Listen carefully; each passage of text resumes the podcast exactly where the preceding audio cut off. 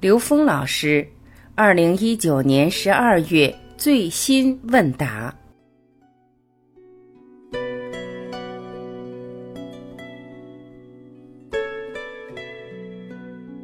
有人问刘峰老师，与合伙人出现对事的认知不同，升级到人与不错的事情不能继续。此刻我是用爱、用理、用时间，还是用什么工具来处理化解更为合适？请刘老师指点。刘峰老师回答：首先，我们自己是否已经把我们做事或者把合伙做事这件事变成自己的功课，这是一个前提。如果你认为这个事只是要做成这个事，那这个时候这个事本身是否跟自己的功课、跟自己的成长有关？先把这事想明白了。而如果你想问的这件事跟自己的功课成长有关，其实这件事不是那么容易的。一般人，尤其是产生认识不同的时候，大家实际都把目光聚焦到事儿上了。如果你知道这件事是自己的功课的时候，如果你真的知道这件事实际是自己的功课的时候，那么好，就要开始问自己了。我的什么认知，首先让我产生了这种跟对方是对抗的，导致了跟自己跟对方对抗的这种状态的出现。之所以产生对抗，就说明这个能量在一个层面上产生了纠结。在同一个层面上，那就要问自己：我能不能跳到这个事件的更高一个境界去看懂这件事情，跟我自己的智慧成长有什么关系？这里举一个例子。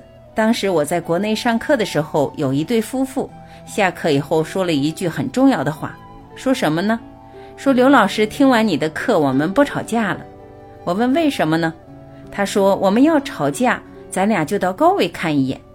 就这句话说出来，大家每次听到都哈哈一笑。其实这里面很有道理，你应该知道，所有的事情都是从投影原理决定的。那如果我们能够走到投影原理，读懂这些事情的时候呢？那这件事情在投影原理去化解就可以了。那么投影源在哪儿呢？在我们每个人自己的内在。所以从自己的内在去化解这件事情，是在投影原理化解。而当你进入投影源的时候，那你自己就知道你的认知和对方认知的这种不同。你在更高一个层面去化解的时候，你就会有很多很多的化解之道出现了。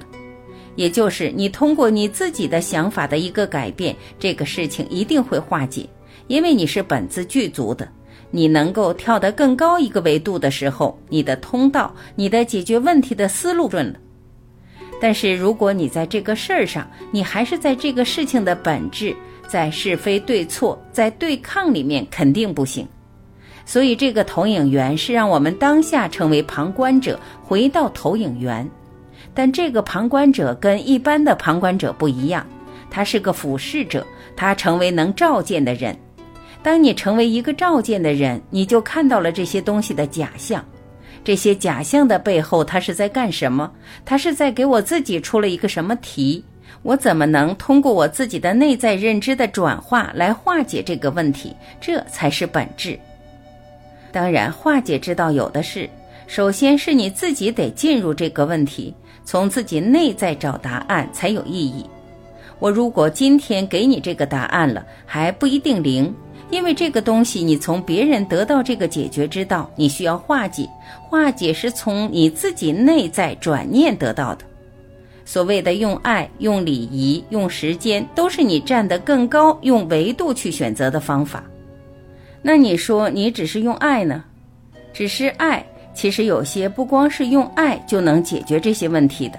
实际上，你可以去清理，可以用零极限的清理等等，也可以通过对这件事情，你真正读懂了对方真正的诉求是什么。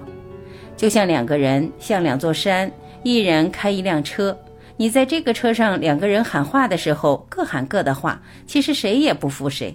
那么你知道达到那个目的的重要，那你是否就要知道下自己的车上对方的车？如果你上了对方的车，直接就跟对方抢方向盘，那件事也没戏，大家打起来了，这车也没法开。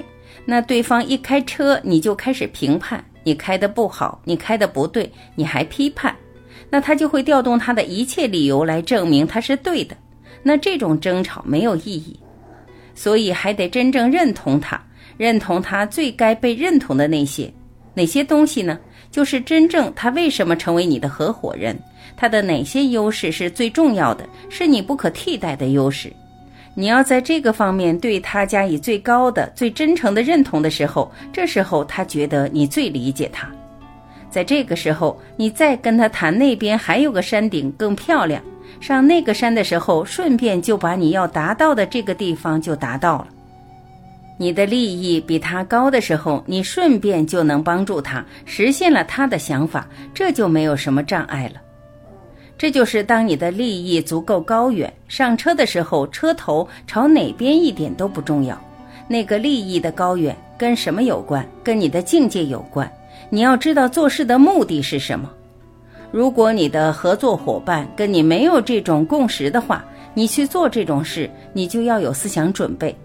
所以选择合伙人是一个很重要的事情，选择共修的团队。共修的人做合伙人的时候，那我们在做事上是一个共修的过程。如果对方并没有在这方面有准备的时候，你选择跟他在事业上去达成共识，那你就要做好充分的思想准备。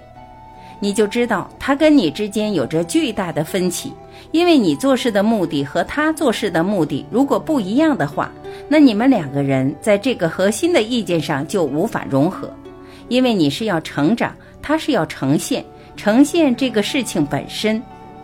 当然了，如果你能够带着他一起走向这条路，那这是最好的。这是你发了菩提心，你可以说在这个过程中大家共同成长。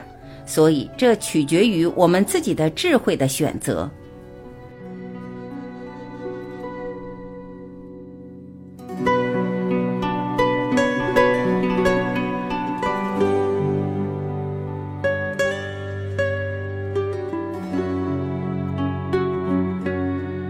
感谢聆听，我是晚琪，我们明天再会。